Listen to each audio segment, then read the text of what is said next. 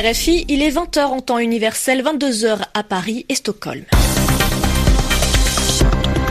Pauline Blaise. Bienvenue dans le journal en français facile que je présente avec Sylvie Berruet. Bonsoir Sylvie. Bonsoir Pauline, bonsoir à tous.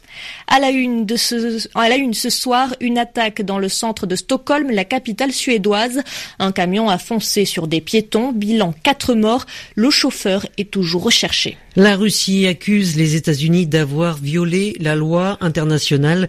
Accusation portée après que l'armée américaine a frappé la nuit dernière une base aérienne du régime syrien. Au sommaire également, une campagne de vaccination sur le point d'être lancée pour tenter d'éviter une nouvelle épidémie d'Ebola en Afrique de l'Ouest. En tennis, les Français ont gagné les deux premiers matchs de leur quart de finale de la Coupe Davis. Ils jouent face à la Grande-Bretagne.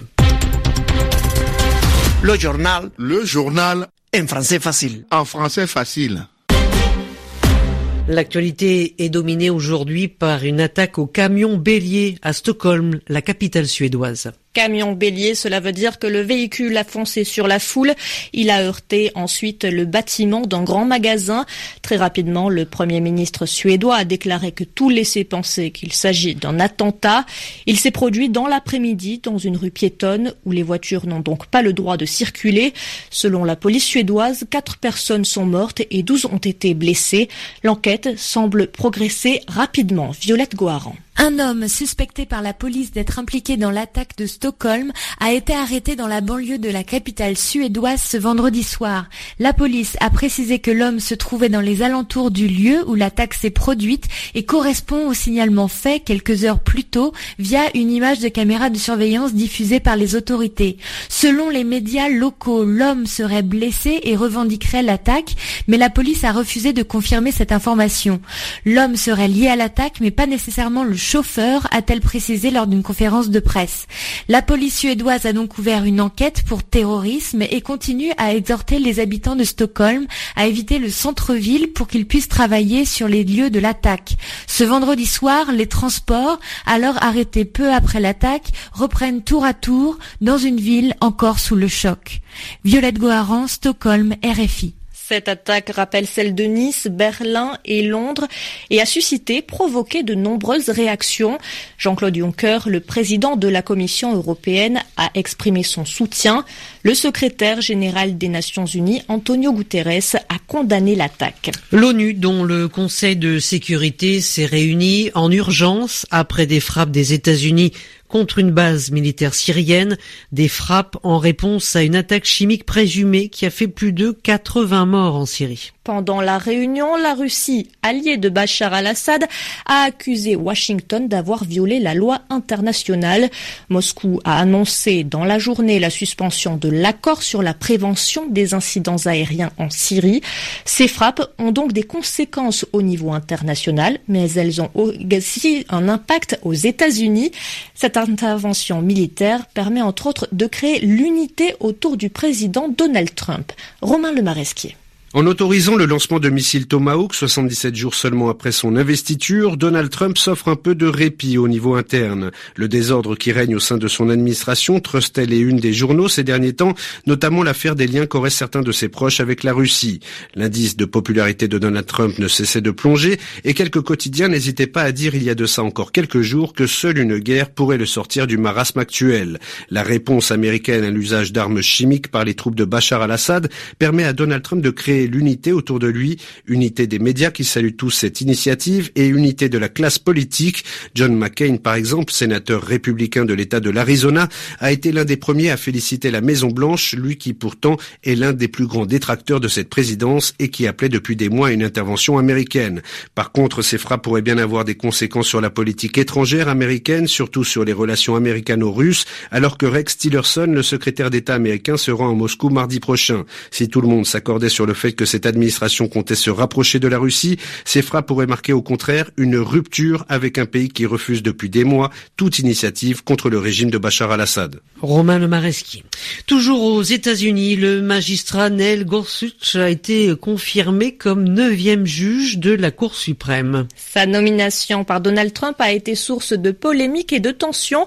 Les démocrates se sont fermement opposés à ce conservateur, mais le Sénat a donné son accord Pour y arriver, hier, les républicains ont abaissé la majorité requise. La République démocratique du Congo a un nouveau Premier ministre. Il s'agit de Bruno Chibala. Cet ancien secrétaire général de l'UDPS a été exclu du parti il y a quelques semaines. Il avait pris ses distances avec la nouvelle direction du parti. Cette nomination découle d'un accord conclu le 31 décembre dernier entre l'opposition et la majorité pour tenter de sortir le pays de la crise politique. Le Parti démocratique unifié obtient la majorité absolue aux élections législatives en Gambie. L'UDP, c'était le principal parti d'opposition à l'ancien président Yaya Djamé. Yaya Djamé, dont la formation, l'Alliance patriotique pour la réorientation et la construction ne conserve que cinq sièges. Adama Barrow, vainqueur de la présidentielle de décembre, doit encore nommer cinq députés. L'urgence sanitaire mondiale relative à l'épidémie d'Ebola en Afrique de l'Ouest a été levée il y a un peu plus d'un an, mais le risque d'une nouvelle flambée existe toujours. Aujourd'hui encore, aucun vaccin préventif n'a été homologué, validé par les autorités, mais certains sont au dernier stade de leur développement et pour éviter une nouvelle épidémie, une large campagne d'essais est sur le point d'être lancée. Les explications de Simon Rosé. C'est une étude de grande ampleur qui vient d'être lancée. 600 participants âgés de 12 ans et plus ont été recrutés dans deux des pays qui avaient le plus été touchés par l'épidémie, la Guinée-Conakry et le Libéria. Le but, c'est de répondre aux dernières questions qui se posent au sujet de l'efficacité des vaccins en cours de développement et notamment sur ce qu'on appelle la durée de la réaction immunitaire qu'ils provoquent. En clair, il s'agit d'avoir un vaccin efficace pendant une longue durée. Cet essai va durer au moins jusqu'à la fin de l'année et il va prendre de l'ampleur au fur et à mesure de la campagne il concernera ainsi à terme près de 5000 personnes, dont des nourrissons, pour évaluer au total trois stratégies de vaccination différentes. L'idée, c'est bien sûr d'être prêt, prêt en cas de résurgence de l'épidémie Ebola, avec des vaccins efficaces et suffisamment testés sur de nombreuses personnes pour s'assurer également qu'ils ne provoquent pas trop d'effets secondaires.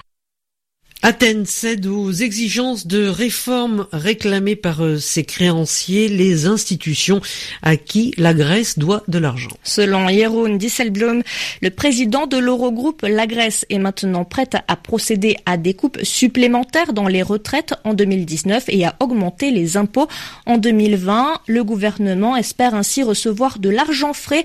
Cet argent l'aidera à rembourser une dette de plus de 7 milliards d'euros. À un peu plus de deux semaines de la présidentielle en France, François Fillon et Jean-Luc Mélenchon réduisent l'écart qui les sépare d'Emmanuel Macron et de Marine Le Pen. Selon un sondage Harris Interactive, avec 24% d'intention de vote au premier tour, le candidat d'En Marche est toujours donné en tête, mais il perd de son avance, tout comme la candidate du Front National. François Fillon remonte à 19%, mais Jean-Luc Mélenchon arrive juste derrière. Et puis dans l'actualité encore, on en vient à, à cette menace sur l'environnement et la biodiversité, au moins 9600 espèces d'arbres pourraient disparaître. C'est ce que révèle une étude publiée par le Botanic Gardens Conservation International, spécialisée dans la préservation de la diversité des plantes. 9600 espèces en danger, donc sur un total de 60 065 connues, près d'une sur six. Laurence Théo. On savait qu'un grand nombre d'espèces d'oiseaux qui se posent sur leurs branches étaient menacées d'extinction. On a appris récemment aussi que 60% des espèces de singes qui escaladent leur tronc étaient en danger. Aujourd'hui, ce sont les arbres eux-mêmes qui sont inquiétés. Le chiffre est impressionnant. Notre Terre a fait pousser un peu plus de 60 000 variétés d'arbres différentes, mais l'étude nous apprend qu'un quart des espèces devraient disparaître. Le Brésil peut s'enorgueillir de compter le plus grand nombre de types d'arbres, près de 9 000 sur le territoire, viennent ensuite la Colombie et l'Indonésie. L'Arctique et l'Antarctique n'ont jamais vu poindre la moindre pousse quand l'Amérique du Nord doit se contenter de 1400 espèces, affichant la plus faible diversité. Alors l'objectif de ce recensement est de mesurer les risques qui pèsent sur chaque lignée d'arbres. Sur les 20 000 espèces évaluées, 300 d'entre elles sont en situation très critique avec une maigre population de 50 arbres. Pour tenter de les préserver, les botanistes collectent systématiquement des graines qu'ils replantent ou conservent afin d'empêcher toute nouvelle menace de disparition liée à la déforestation ou à la surexploitation des forêts. En tennis, la France a bien commencé son quart de finale de Coupe Davis. Les Bleus mènent 2-0 face à la Grande-Bretagne. Merci d'avoir suivi ce journal en français facile. Bonsoir Sylvie. Merci à tous.